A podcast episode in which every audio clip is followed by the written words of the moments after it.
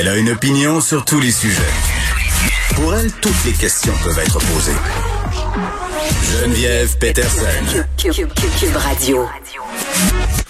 Salut tout le monde, bienvenue à l'émission. On va passer les deux prochaines heures et demie ensemble. Beaucoup de sujets. Aujourd'hui, on aura Cœur de pirate, entre autres, euh, vers 14h35. Évidemment, on va revenir sur la mort de Joyce Echaquan avec la députée péquiste de Joliette, Véronique Yvon qu'est-ce que la classe politique va faire? Parce que c'est rendu partout, hein, euh, cette terrible histoire-là. Les médias américains en parlent, ça fait le tour du monde. On parlera aussi euh, de ce reportage de JE ce soir qui, ma foi, selon moi, va faire beaucoup de bruit. Je ne sais pas si vous êtes comme moi, mais au printemps passé, je cherchais des solutions hydroalcooliques, le fameux Purel pour ne pas le nommer. Purel, c'est un peu comme Frigidaire, là, c'est le nom qui est passé à l'histoire pour parler des petites solutions désinfectantes dont on se badigeonne allègrement les mains euh, depuis le printemps. Il y a eu une pénurie et certains entrepreneurs ont vu là l'occasion de passer à go, donc se sont mis à fabriquer ces solutions-là qui étaient rendues impossibles à trouver sur les étals. Mais est-ce que ces solutions-là sont vraiment désinfectantes? Hmm, pas certaine. On va en parler un peu plus tard avec l'équipe de JE et évidemment le dossier des écoles. Qu'est-ce qui se passe avec nos écoles? On est 5 millions de Québécois en ce moment à être passés en zone rouge et si la tendance se maintient, il y a d'autres régions qui risquent de changer de couleur dans les prochaines heures, voire les prochains jours. On n'aura peut-être pas d'autres zones rouges, mais des zones oranges, on risque d'en voir apparaître quelques-unes. Ça m'a surprise, moi, de ne pas voir le ministre de l'Éducation sortir, M. Roberge, pour faire une petite peut-être euh, mise à niveau, rassurer la population et euh, peut-être aussi pour nous présenter des nouvelles mesures hein, au niveau sanitaire qui viendraient peut-être rassurer les enseignants, les parents. J'aurai Catherine Beauvais-Saint-Pierre avec moi qui est présidente de l'Alliance des professeurs de Montréal.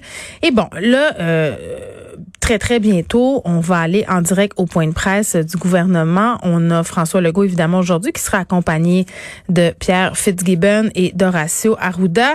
Évidemment, on va s'attarder sur les mesures financières d'urgence, hein, parce que je pense a plusieurs personnes euh, qui sont issues du milieu de la restauration, les gens des bars aussi, qui s'attendent et qui ont très, très hâte de savoir de quoi il en retournera pour eux, parce que quand on nous a annoncé cette fermeture temporaire de 28 jours, hein, puis là, on sait que 28 jours, c'est conservateur, on nous a dit que ça viendrait avec des mesures compensatoires. Mais ce sera quoi ces mesures-là? Dans quelle mesure on va donner de l'argent? Euh, ça, on ne sait pas encore, sais.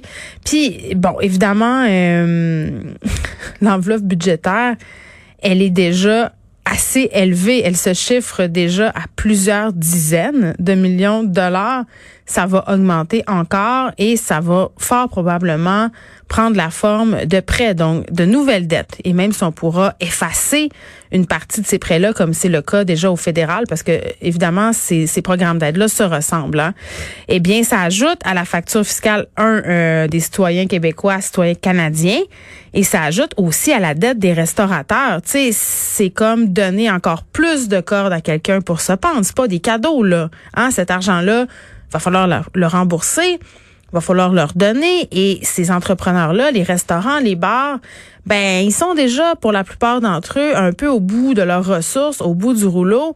Euh, et Vincent Marissal a eu une formule que je trouvais euh, assez éloquente. Vincent, qui est euh, député solidaire de Rosemont, disait, tu sais, les roches des restaurateurs sont déjà pleines, les poches des restaurateurs sont déjà pleines de roches. Là, on est en train de leur remettre encore plus de roches dans leur poche et c'est ce que soulignait aussi Pascal Bérubé. À un moment donné, si on veut aider les gens, si on veut aider nos entreprises, nos entrepreneurs, aidons-les pour vrai.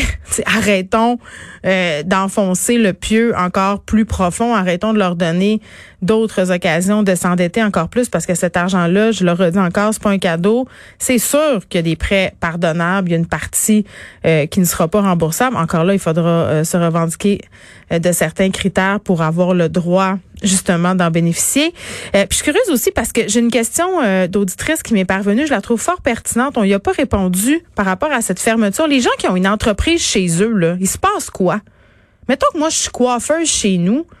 puis que j'ai un salon dans mon sous-sol, qu'est-ce que je fais? On n'en a pas entendu parler. Ce sont des questions euh, qui devront trouver leur réponse très, très rapidement. On s'en va tout de suite au point de